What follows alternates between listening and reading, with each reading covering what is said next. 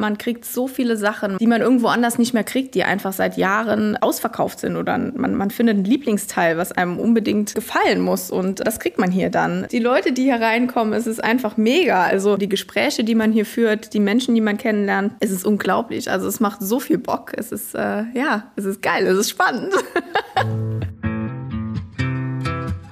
Im Leben nicht. Es folgt Im Leben nicht.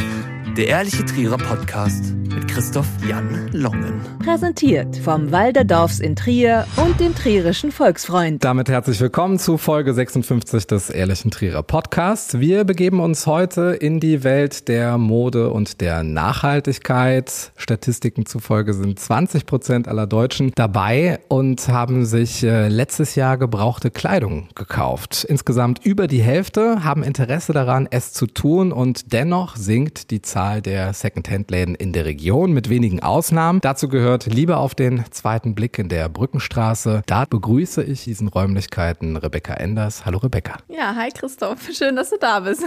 Ja, schön, dass du da bist, sonst wäre es hier schwierig möglich. Gebürtig bist du ja ein Eifeler Mädchen, kommst aus Wolsfeld. Da wollte ich auch immer mal hin, aber es kam leider tatsächlich oftmals was dazwischen. In deinem Blick sehe ich, dass all diejenigen, die noch nicht da gewesen sind, ganz schön was verpasst haben, ne? Ja, Wolsfeld, das ist äh, spot on. Also da muss man mal gewesen sein. Das Wolsfelder Bergrennen, das darf man nicht verpasst haben mit dem Sommernachtsball. Das ist High Life, also musst du vorbeikommen mal. Jedenfalls äh, hast du dich dann auch von diesen Rennen irgendwann verabschiedet. Du bist sehr schnell aufgebrochen, um Kontraste zu erleben. Du hast mir von deinen Exilzeiten erzählt. War das bei dir eher Suche und Abenteuerlust oder vielleicht auch eine Flucht? Nee, auf jeden Fall Abenteuerlust. Also ich habe das Reisen relativ spät entdeckt. Also heutzutage ist es ein bisschen spät äh, mit 20. Habe ein Jahr in Seattle als Au pair verbracht und da habe ich so ein bisschen, äh, ja, der hat mich die Reiselust gepackt und seitdem immer unterwegs zu Nachteil meiner Eltern. Die sind da nicht so happy mit gewesen, aber mittlerweile haben sie sich ganz gut abfinden können, dass ich gerne in der Welt unterwegs bin und einfach Leute kennenlernen will, Essen kennenlernen will, einfach in dem Dorfleben doch schon ein bisschen entfliehen tatsächlich, weil die Eifel, wie man sie kennt, sie ist super schön, aber sie ist auch in vielen Jahren einfach hinterher. Und mir hat es einfach gefehlt, die Leute kennenzulernen, einfach mehr Offenheit, nicht mehr so viel Scheuklappen ähm, auf den Augen. Ja, da habe ich mich aufgemacht und habe ein paar Plätze entdeckt. Das war ja nicht nur Seattle, sondern du warst ja auch auf anderen Kontinenten. Was hast du sonst noch so gemacht? Ja, das typische Work and Travel, Asien und Australien gehört natürlich dazu. Dann der Liebe wegen nach Amsterdam. Also ich komme immer wieder zurück, weil ich liebe Trier, ich liebe die Eifel, aber es ist auch immer wieder schön, mal ein bisschen rauszukommen und ein bisschen was anderes zu sehen und kennenzulernen. Was würdest du denn sagen, hat dich da am meisten geprägt äh, aus diesen verschiedenen Stationen, die du angelaufen bist? Was hast du mitgenommen? Ja gut, das war auf jeden Fall meine Au-pair-Zeit. Da war ich noch Anfang 20, also jung und dumm. Äh, vielleicht heutzutage immer noch jung und dumm, aber das war damals äh, schon so ein Abenteuer, was man nicht alle Tage hat. Und die Freunde, die man da kennengelernt hat, einfach die Erfahrungen, die man gesammelt hat, das erste Mal irgendwo in der Welt zu sein, würde ich auch jedem empfehlen. Also raus, macht das. Die Erfahrung, die man sammelt, die wird man einfach nie mehr los. Also es ist wirklich ähm, eine tolle Zeit gewesen. Was hat dir das unternehmerisch gegeben als Inspiration? Man lernt so viele verschiedene Typen von Menschen kennen. Die wird man auch als Kunden nachher wieder im Laden finden. Also einfach diese Offenheit den Menschen gegenüber auch aufeinander zugehen, zu verstehen, dass auch andere Kulturen mit dabei sind, ganz andere Ansichten. Und das ist ein Punkt, gerade mit Menschen, der mir jetzt als, als Unternehmerin einfach super geholfen hat. Du sitzt ja mit deinem Geschmack und deinem ausgeprägten Sinn für Ästhetik auch viele Stunden des Tages hinterm Schreibtisch, machst mehr mehr Management- und Bürosachen.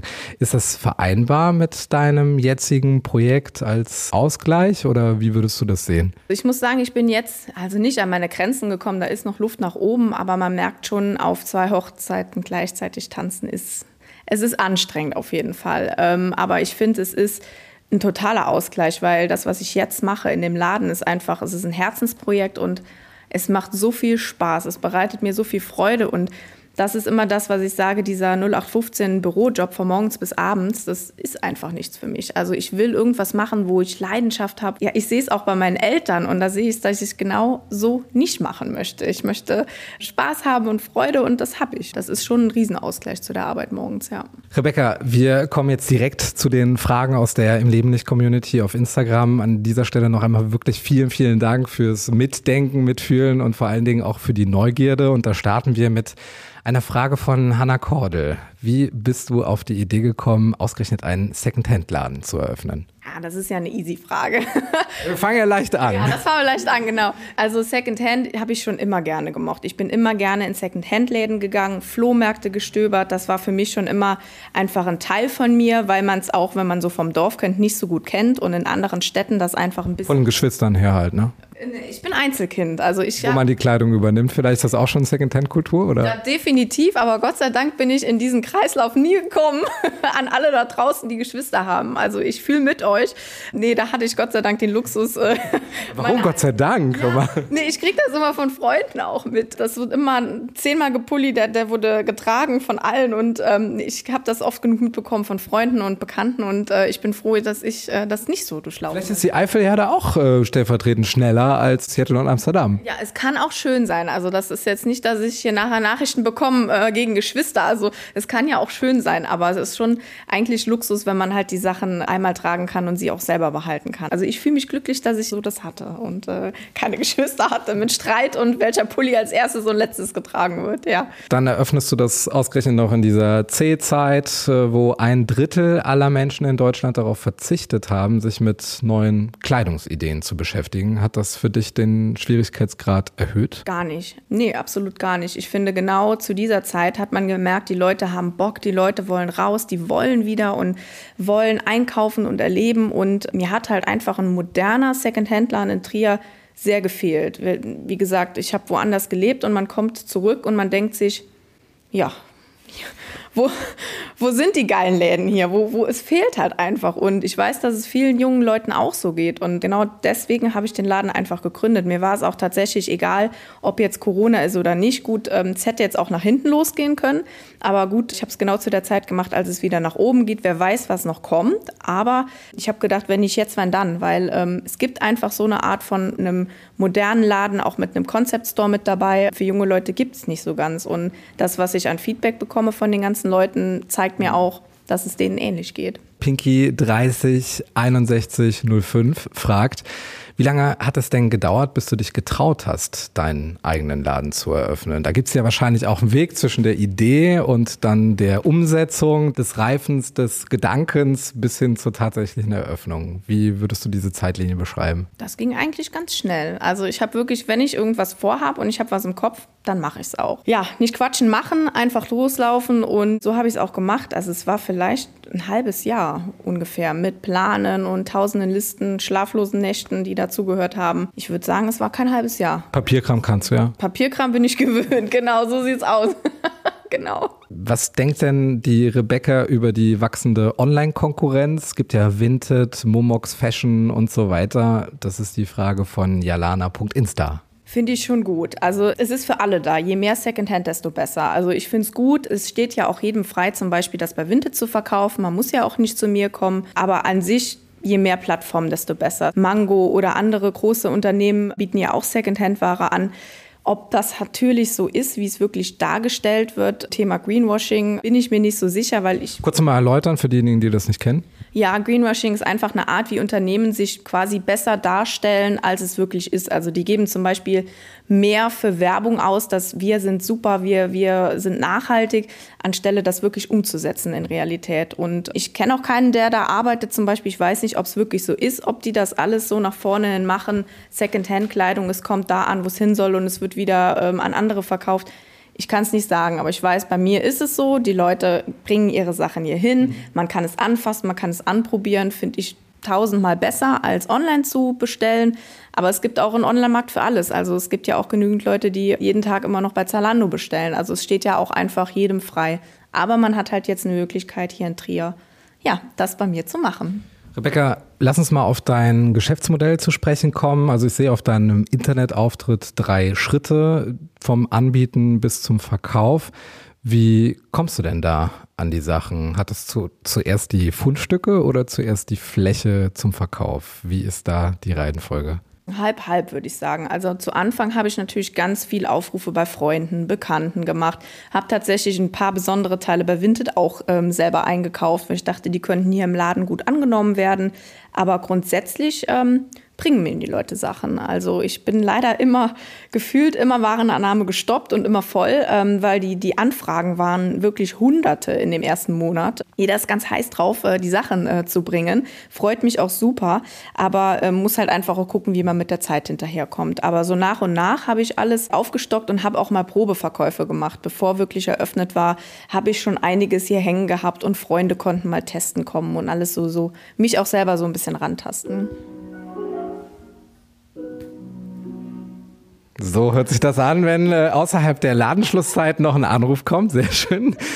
Ähm, Gibt es Sachen, die du nicht annimmst, wo du dir sagst, das ist jetzt überhaupt nichts äh, für meinen Laden und äh, warum, wenn nicht? Also grundsätzlich kann jeder alles bringen. Ähm, ich muss selber sagen, ich bin persönlich jetzt nicht so wirklich ein Vintage-Fan, weil Vintage auch teilweise echt, wenn es bei der Oma aus dem Schrank kommt, ein bisschen riecht. Ähm, wenn das natürlich nicht der Fall ist, nee. ist praktisch, dass der Reinigungsladen direkt äh, daneben dran ist, der Waschsalon. Ja, man kriegt halt manchmal, manche Gerüche kriegt man einfach nicht mehr raus. Also man kennt es selber, wenn es im Karton war oder in der Tüte so lange gelegen hat. Ähm, oder im Keller. Oder im Keller, genau. Ja, solche Sachen natürlich. Absolutes No-Go. Also Flecken, Löcher, Kellergeruch, Tierhaushalt mit ähm, gefühlt der ganzen Katze obendrauf. Also ähm, das muss halt nicht unbedingt sein. Also das sind so Sachen, die nicht angenommen werden. Aber grundsätzlich bei den Marken, ich versuche weniger H&M und solches zu nehmen, aber es soll für jeden was dabei sein. Es soll auch mal ein junges Mädel oder eine Studentin für 10 Euro einen H&M-Schnapper machen können. Das finde ich auch super wichtig, dass für jeden alles mit dabei ist. Was geht denn besonders gut? Also Cardigans tatsächlich. Wenn ich mal einen Cardigan habe, ist der sofort weg. Also dem Sommer zu Dank draußen, ähm, Cardigans sind ganz schnell weg. So High-Waist-Hosen oder äh, Culotte-Hosen, die sind halt einfach super schnell weg. Das ist halt auch einfach im Moment der Trend. Also wenn solche Sachen reinkommen, die sind dann immer am nächsten Tag schon weg.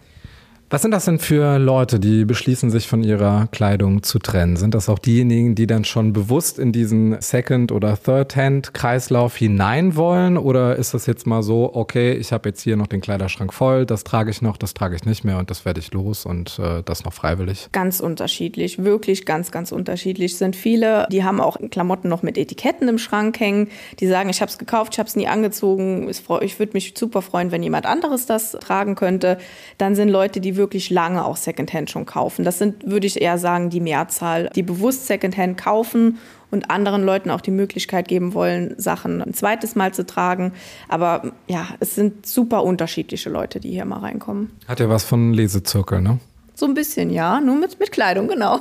Oder Kleiderkreisel gibt es ja auch als Institution, ne? Ja, genau. Ist ja jetzt Vinted geworden, die Plattform, ja. Gibt es denn Sachen, die schon dritte oder vierte Hand sind? Gibt es bestimmt auch, aber ich werde das ja auch nie mitkriegen. Also es, es gibt ja auch Leute, die sagen, ich habe das nur einmal getragen, dann haben sie es hundertmal getragen. Also das kann ich ja gar nicht kontrollieren oder feststellen. Ich kenne ja auch nicht jede Kollektion, die die letzten vier Jahren rausgekommen ist. Es kann ja auch wirklich sein, dass jemand das auf Vinted gekauft hat. Manche sagen das auch und ich finde es ja auch gar nicht schlimm. Also ich habe auch mal Sachen auf Vinted gekauft, die habe ich eine Saison angehabt, passt mir nicht mehr, gefällt mir nicht mehr und jetzt habe ich die in den Laden einfach mitgenommen. Also das ist ja, ist ja nicht schlimm und kann ja auch passieren. Also von daher, solange die Sachen noch gut aussehen und man kann die einfach, ich kontrolliere die ja auch, ähm, wenn die natürlich jetzt zehnmal gewaschen wurden und da hängen die ganzen Fussel überall runter und Fäden raus, bringt ja nichts. Die Leute bringen mir die Sachen aber eigentlich auch nicht. Also die sind schon gut.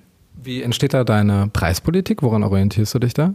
Unterschiedlich. Ich finde, die Leute, die Sachen bringen, haben teilweise ganz kuriose Preisvorstellungen, aber auch die Leute, die einkaufen kommen, die sagen, äh, das ist ein H&M-Teil, äh, warum soll ich mehr als drei Euro dafür bezahlen? Es gibt aber H&M-Kleider, die kosten 80 Euro neu. Also es ist ganz, ganz schwierig, Preise zu machen und mir ist es sehr wichtig, dass ich dann mit den Leuten mache. Also wir machen die zusammen. Ähm, wir können mal gucken, was haben die Sachen neu gekostet. Die meisten Leute wissen das auch noch.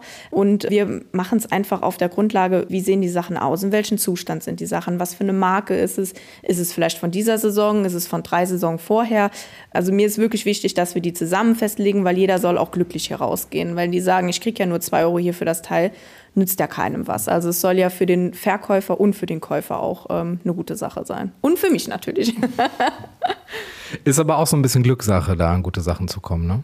Nee, eigentlich, ähm, so wenn ich mich umgucke, also was ich von Feedback auch von den Leuten bekomme, sind eigentlich gute Sachen dabei. Ich muss ja auch ganz ehrlich gestehen, ich habe den Luxus ja auch auszuwählen, was ich möchte. Also ich sage das auch. Viele haben mir vorher schon mal Bilder geschickt und dann sage ich vorhinein auch schon, mh, hm, passt eher nicht so zum Stil. Vielleicht könnte man mal gucken für eine andere Saison, aber ähm, passt einfach nicht. Da bin ich da auch knallhart und bin auch ehrlich, ähm, weil es nützt keinem was da. Dann verschwende ich die Zeit von jemandem, der füllt den ganzen Schein aus und kommt hier hin und ich nehme nur zwei Teile von den 20. Deswegen ja, also eigentlich bisher bin ich froh mit der Ausbeute, die ich bekommen habe. Worauf sollte Mann und Frau denn achten, wenn man sich in die Secondhand-Welt begibt? So eine Checkliste, wo Kundinnen und Kunden, wenn sie sich in ein Kleidungsstück verlieben, ob das dann auch tatsächlich das Richtige ist? Ja, gibt es bestimmt, aber ähm, finde ich eigentlich gar nicht so notwendig, weil ich finde es wichtig, wenn einem was gefällt, dann gefällt einem was. Also bei mir zum Beispiel auch, ähm, jetzt ist eine Kunde mit einem Blazer gekommen. Ich bin ja sowieso mein bester Kunde. Ich äh, kontrolliere ja immer, ob er vielleicht was für mich dabei ist. Ähm, aber da war ein Blazer dabei, den fand ich so toll. Und da sagt sie, ja, aber der ist auch schon, der ist von vorletztem Jahr. Da ich, das ist mir ja egal, ob der von vorletztem Jahr ist. Wenn der Blazer toll ist, dann gefällt er mir. Und so finde ich, sollte man ähm, beim Einkauf auch machen. Ähm, das, was einem gefällt, was einen direkt anspricht, es locken einen ja auch bestimmte Farben oder Muster und äh, wenn es da noch passt, ähm, ich würde es dann einfach mitnehmen. Also es gibt bestimmt einige Checklisten, aber ähm, ja, muss ich ehrlich sagen, scheiß auf die Checklisten. Also mach's einfach. Wenn es dir gefällt, dann gefällt's dir. Was ist denn bislang so das Unverschämteste, was du innerhalb der ersten beiden Monate deiner Existenzgründung erlebt hast? Wir sind jetzt schon im dritten Monat. ich bin schon fast bei drei Monaten.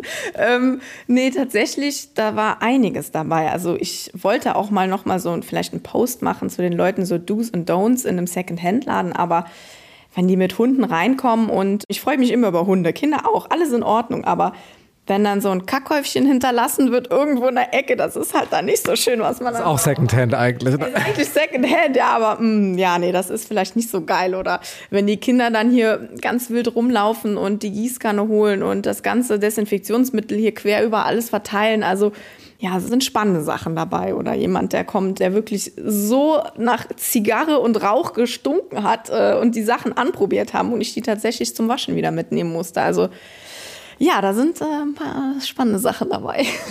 Erkennst du ähm, die Leute, die reinkommen, daran, dass sie mit Sicherheit auch ein Kaufinteresse haben oder nur etwas erleben wollen? Dachte ich, da hätte ich ein Gespür für, aber das schmeiße ich komplett aus dem Fenster. Also ist wirklich ganz unterschiedlich. Viele, die kommen mal nur zum Schauen und eine Freundin von mir sagt immer, sie kommt immer spekulieren, äh, wenn sie in den Laden kommt und schauen, was es so Neues gibt. Ähm, sehr oft zum, äh, zum Beispiel.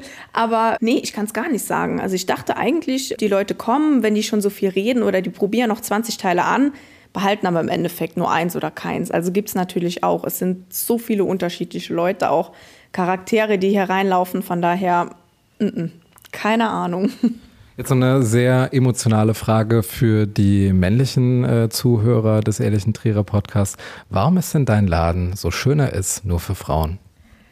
Ja, ich weiß, ich kämpfe schon damit. Ich bin, ich bin an Optionen dran. Ähm, ich finde es super schade, ich weiß das. Also es kommen auch viele Männer rein und sind sehr traurig, dass es tatsächlich keine Männerkleidung gibt und das weiß ich auch. Dürfen aber Frauen Kleider kaufen? Ja, natürlich. Sind auch einige schon da gewesen, die Röcke und Kleider gekauft haben. Also jeder soll tragen, worauf er Bock hat, finde ich super wichtig und fand es auch super toll.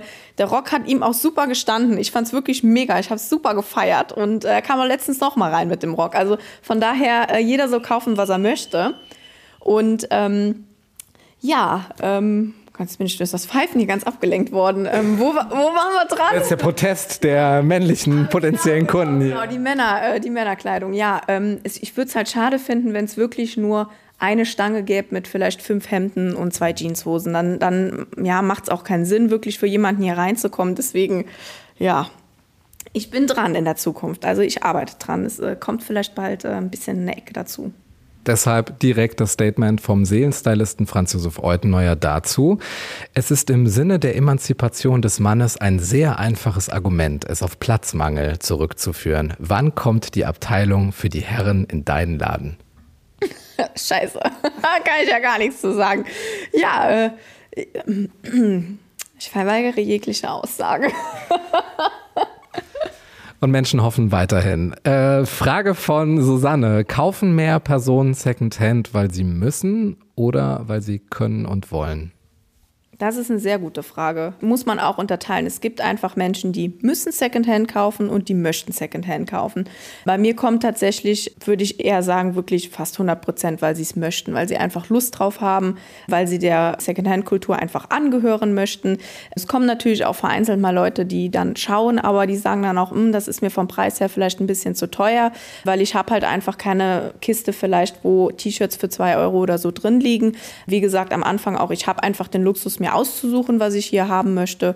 Und da sind halt einfach von allen Teile dabei, aber ähm, sind tatsächlich eher Leute, die einfach wirklich Bock auf Secondhand haben. Zweite Frage von Susanne. Hat sich die Qualität der Kleidung, Material und Verarbeitung mit den Jahren verändert? Definitiv. Also das ist einfach wirklich aufgrund der Massenproduktion mittlerweile von Kleidung. Früher wurde beim Näher, es wurden ähm, beim Schneider wurden Sachen geschneidert, ähm, die wirklich ähm, auch einfach zwei, drei Jahre getragen wurden, ohne dass irgendwas dran gekommen ist. Man, man hat das Ganze, ist mit der Kleidung ganz anders umgegangen. Und jetzt ähm, werden T-Shirts produziert, wie zum Beispiel bei so einem Discounter wie Primark. Die Mädels kaufen da einfach fünf, sechs T-Shirts, weil sie sagen, es kostet nur drei Euro. Dann ziehen sie es daheim an und sagen, hm, nee, das passt mir doch nicht und schmeißen es einfach weg, weil es nur ein paar Euro gekostet hat. Daraufhin ist die Qualität, also man merkt einfach, dass es schlechter geworden ist. Bei den teureren Firmen natürlich, bei den teureren Marken merkt man, da, wo nachhaltiger gearbeitet wurde. Aber es ist auch nicht so, dass jetzt eine Tommy Hilfiger Jacke eine bessere Qualität ist als bei einer Zara Jacke. Das finde ich, kann man gar nicht so unterscheiden. Also man merkt aber definitiv, wo wurde nachhaltig produziert, wo hat wirklich eine Näherin da gesessen und hat viel Arbeit, viel Stunden rein investiert. Das ist eine ganz andere Qualität als eine Massenproduktion. Also da kann man den Unterschied schon sehen. Frage von Manon. Wie stehst du zu Slow Fashion Trends, also Vintage? Hast du ja eben schon kurz was dazu gesagt. Lokal produziert, Minimalismus und inwieweit förderst du das mit deinem Laden? Also finde ich auf jeden Fall super, muss ich mir auch an die eigene Nase packen. Haben Freunde auch oft gefragt, ob ich ja so ein krasser Veganer bin, der nur Bio-Fairtrade-Sachen trägt bin ich nicht, muss ich ganz ehrlich sagen. Ich arbeite auch jeden Tag ein Stückchen daran, in die richtige Richtung zu gehen. Ich gehe auch mal gerne zu Sarah shoppen, wenn ich was Neues sehe. Also ich ähm, nehme mich da nicht außen vor, aber wichtig ist, dass man das Bewusstsein dafür hat. Man weiß, was heutzutage mit Fast Fashion, was das Gegenteil von der Slow Fashion ist. Kannst du noch was sagen zu den Begrifflichkeiten? Ähm, Fast Fashion ist einfach diese ganzen Masseproduktionen, viele Discounterketten. Es wird einfach alle zwei Monate gibt es eine neue äh, Kollektion, die rauskommt. Äh, warum? Es ist früher wirklich, früher Sommer, Herbst und Winter. Es gab eine Kollektion für eine Jahreszeit und mittlerweile wird wirklich alle paar Monate kommen wieder neue Trends und neue Trends. Im Juni fängt der Sommersale ja schon an, obwohl der Sommer noch gar nicht da war. Es ist einfach nicht richtig und das ist einfach, was in der Modeindustrie total falsch läuft. Und deswegen hat man dieses krasse Gegenteil mit der Slow Fashion. Wirklich lokal produzierte Sachen, Wichtig ist, dass es bio ist, dass es ökologisch ist. Das sind geschützte Marken auch. Da muss man drauf achten, weil es steht zwar nachhaltig drauf, aber es ist nicht immer nachhaltig drin. Das ist ein gutes Wort. Ich benutze es auch sehr, sehr oft. Aber Nachhaltigkeit ist nicht gleich Nachhaltigkeit. Also da auch wirklich durchzublicken heutzutage finde ich persönlich auch super schwer. Es bleibt einem eigentlich nur übrig, online recherchieren, recherchieren, recherchieren. Oder halt man weiß, dass man bestimmte Läden hat, wo man hingeht, das ist von einem designt, es wird sogar da auch genäht, es wird gemacht. Fräulein Brusselise zum Beispiel in der Neustraße, das sind auch super Mädels, die da sitzen, die nähen, die machen das alles mit Liebe, mit Handarbeit und da weiß man halt, wo es herkommt. Und das weiß man bei den ganzen großen Marken heutzutage natürlich 0,0. Stimmt das, dass bei den großen Marken, wenn jetzt etwas aus der Kollektion oder zu einer bestimmten Jahreszeit nicht verkauft worden ist, dass das dann tatsächlich geschreddert wird? Ja, definitiv. Es wäre mal eigentlich interessant, mal jemanden zu kennen, wirklich, der da arbeitet hinter den Kulissen, der da mal ein bisschen rausplappert. Aber ähm, von das, was man liest, was man mitbekommt, was ich selber ja auch nur wirklich durch Online und Hören sagen kriege, passiert das wirklich. Also das ist auch wirklich letztes Jahr so ein Grund gewesen, gerade mit Corona gewesen, wo ich mir gedacht habe, das kann doch nicht sein. Es kann nicht sein, dass Millionen Sachen produziert werden und Millionen Sachen weggeschmissen werden, weil es einfach nächstes Jahr nicht mehr modern ist und nicht mehr im Trend ist. Das ist doch unmöglich. Also das war auch wirklich letztes Jahr ein großer Grund, äh, wo ich gesagt habe, es muss ein Second-Hand-Laden her. Klar hängen bei mir auch die ganzen Marken, klar hängt bei mir auch sehr viel Zara, aber es ist halt einfach ein anderer Grund dahinter. Es ist Second-Hand-Ware, es ist teilweise Vintage mit dabei. Es wird einfach wiederverwertet und es wird wieder benutzt. Und das ist einfach ein ganz, ganz wichtiger Punkt. Wie stehst du zum Pelzmantel? Grauenhaft. Also, also wenn er einmal schon produziert ist, dann Trotzdem scheiße, sorry. Nee, also das, also wirklich, wenn wir Tiere, da können wir noch Stunden drüber reden. Also ich als auch absoluter Tierliebhaber, ich bin so aufgewachsen, wir hatten immer Tiere, wir hatten immer Pferde, äh, immer Katzen, Hunde. Also Tiere sind für mich ein ganz, ganz wichtiges Thema. Und egal, ob das jetzt in die Industrie geht mit Essen, da können wir auch Stunden drüber reden, mit vegan, vegetarisch, aber einfach auch für die Modeindustrie, egal welche Industrie. Es sollte einfach, ja, kein Tier müsste leiden dafür, egal ob das jetzt in einem Maststall ist, ähm, wo wirklich zehntausende Hühner auf einem Platz sitzen oder ob das ein Nerz ist, dem dem Felder über die Nase gezogen wird. Also das ist schrecklich. Ich, also ich persönlich finde es super schrecklich, sowas zu sehen. Und wenn es das jetzt schon gibt, als Jacke, als Mantel, trotzdem scheiße. Drauf soll es trotzdem nicht gekauft werden. Also, ja, was, was soll man denn damit machen? Ja, gute Frage. Also ich würde es auch im Secondhand hier nicht nehmen, muss ich ehrlich sagen. Wenn du mir jetzt einen geilen Pelzmantel bringen würdest, ich weiß, dafür ist das Tier schon gestorben, aber ich würde es trotzdem allein moralisch, ich finde es, nee, ich würde es ich hier nicht nehmen. Also ich weiß auch nicht, was man ehrlich gesagt damit machen soll. Gut, die einen werden sagen, gut, allein symbolisch muss das verbrannt werden hinterm Haus in der Feuertonne, aber ähm, ich weiß es nicht. Also ich würde es auf jeden Fall hier einfach nicht annehmen, weil es für mich einfach, ja, unmöglich ist. Wir kommen zum Quickfire. Das bedeutet für dich 16 kleine Accessoires für den Showroom, die du ausstellen kannst. Äh, bist du bereit? Oh Gott, okay, okay, ich bin bereit. Okay, ich bin schon nass geschwitzt. bin ich mal gespannt auf international inspirierte und auch von der Eifel sozialisierte drei Lieblingswörter auf Trierisch. Auf jeden Fall Torpat, weil ich bin ein absoluter Torpat. Das ist so ähm, das, was ich jeden Tag erlebe. Ähm, Millionen das äh, sollte auf jeden Fall in jedem Sprachgebrauch dabei sein und äh, Mayu. Ja. Dein Lieblingsort in Trier? Also ich muss sagen, egal wer zu Besuch kommt, der Hauptmarkt ist für mich einfach toll. Wenn ich über den Hauptmarkt laufe, der Weinstand steht da, die Häuser, das ist super schön. Aber persönlich muss ich sagen, also wenn ich jetzt noch eins dazu sagen darf, ähm, wenn ich nach Trier Süd heimlaufe, für mich die Eberhardstraße wenn ich durch die Eberhardstraße laufe. Das ist so meine Lieblingsecke. Die haben ja auch die Sitzbänke hingemacht. Das ist einfach, äh, ja, es ist schön. Es ist Heimat. Wie oft warst du in deinem Leben schon auf der Porta Nigra? Zweimal tatsächlich, ja. Einmal äh, total äh, spontan und äh, etwas angeheitert. Ähm. Ich wollte gerade sagen, bestimmt Rack. Also war, ja, Rack, ja doch, kommt hin. Also ne, war ein schöner Abend äh, und einmal tatsächlich äh, als Touristenführer, genau. Das letzte Konzert, das du besucht hast? Ähm, das müsste gewesen sein, jetzt wird es spannend, entweder Rammstein oder Florence and the Machine. Also zwei sehr, sehr unterschiedliche Sachen, aber das war so, glaube ich, fast derselbe Monat vor Corona. Wo parkst du, wenn du mit dem Auto in der Stadt bist? Am liebsten gar nicht. Also das ist, sorry, aber nochmal an die Stadt Trier, ähm, absolutes Graus. Ähm, nee, tatsächlich äh, kaum mit dem Auto unterwegs. Und wenn, dann äh, hier versuche ich in der Brückenstraße natürlich direkt vor der Türe zu parken. So richtig schön faul.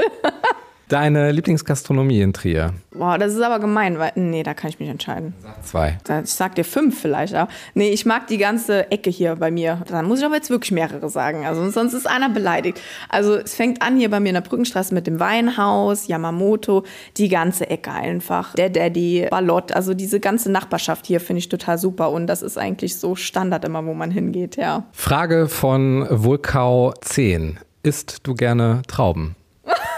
Oh Gott. Der Spinner. Ja, natürlich esse ich gerne Trauben. Mein Traubenbuddy. Vielen Dank für die. Klär uns mal auf, bitte. Das ist ein alter Arbeitskollege von mir. Und wir haben uns immer sehr gut mit Möhrchen und Trauben gesund ernährt, äh, wie im Büro, wie man das macht. Äh, da gab es Schokolade und das gesunde Essen, aber äh, ja, Trauben sind beste. Welche drei Dinge würdest du dir niemals gebraucht kaufen? Ja, Unterwäsche, so ein getragener Schlüpper wäre ja nicht so nice. Ähm, oh Gott, boah, jetzt hast du mich aber erwischt, keine Ahnung. Außer Unterwäsche fällt mir gerade gar nichts ein. Also nächste Frage, next. Dann äh, kommen wir zu deiner Lieblingsserie auf Netflix. Ich habe ein Unternehmen gegründet, ich gucke kein Netflix gerade, ich habe keine Zeit für sowas.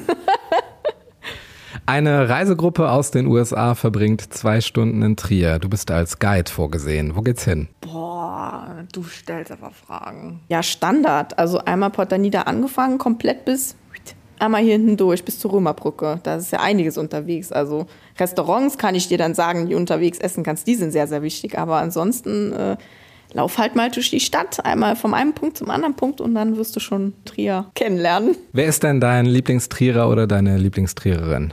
Hab ich keine. Was soll man denn, was ist das denn für eine Frage, du? Lieblingstrierer? Nö, keine Ahnung. Fällt, fällt mir gerade keiner ein. Keine Menschen kennengelernt jetzt hier? Ja, doch, genug, aber Lieblingstrierer, keine Ahnung. Also, da gibt es ja viele. Nee, das du. du. Okay, nächste Frage, bitte. Wen würdest du am liebsten neu bzw. Secondhand einkleiden? Boah. Das kommt ja drauf an, ne, was für einen Geschmack man hat. Also das kommt jetzt drauf an, wen ich da gerne nennen würde. Also so Brad Pitt zum Beispiel kann gerne kommen, auch wenn ich keine Secondhand-Kleidung hier für Männer habe. Aber die kriege ich organisiert, das ist kein Problem.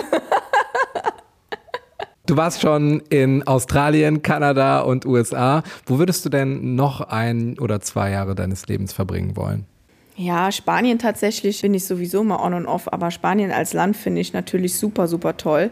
Aber längere Zeit auf jeden Fall Island gerne, weil ich sehe und höre und was ich alles davon mitbekomme, das wäre, glaube ich, ein Land, wo ich sehr gerne mal ein bisschen länger bleiben würde. Worauf würdest du eher verzichten, auf dein Handy oder aufs Reisen? Dann glaube ich eher aufs Handy. Also Reisen könnte ich nicht an den Nagel hängen, das ist, das ist aber auch eine gemeine Frage. Also, nee, ähm, wenn dann tatsächlich Handy, ja. Wem möchtest du unbedingt noch Danke sagen? alle die, die mir in den letzten Monaten unter die Arme gegriffen haben, ob das Familie war, Freunde, ähm, Partnerin, Arbeitskollegen auch. Ähm, es waren auch unerwartete Gäste hier, die mir geholfen haben mit äh, allen möglichen Sachen. Also ganz, ganz toll, die mir ähm, geholfen haben in den letzten Monaten. Da bin ich echt glücklich, solche Leute um mich zu haben. Und jetzt stell dir vor, du könntest alle Plakatwände in Trier mit einem Spruch versehen. Welcher wäre das? Ja, es muss natürlich auch auf Deutsch sein, ne? Für die Trierer, das ist auf Englisch dann immer, ne? Ähm, so ein bisschen.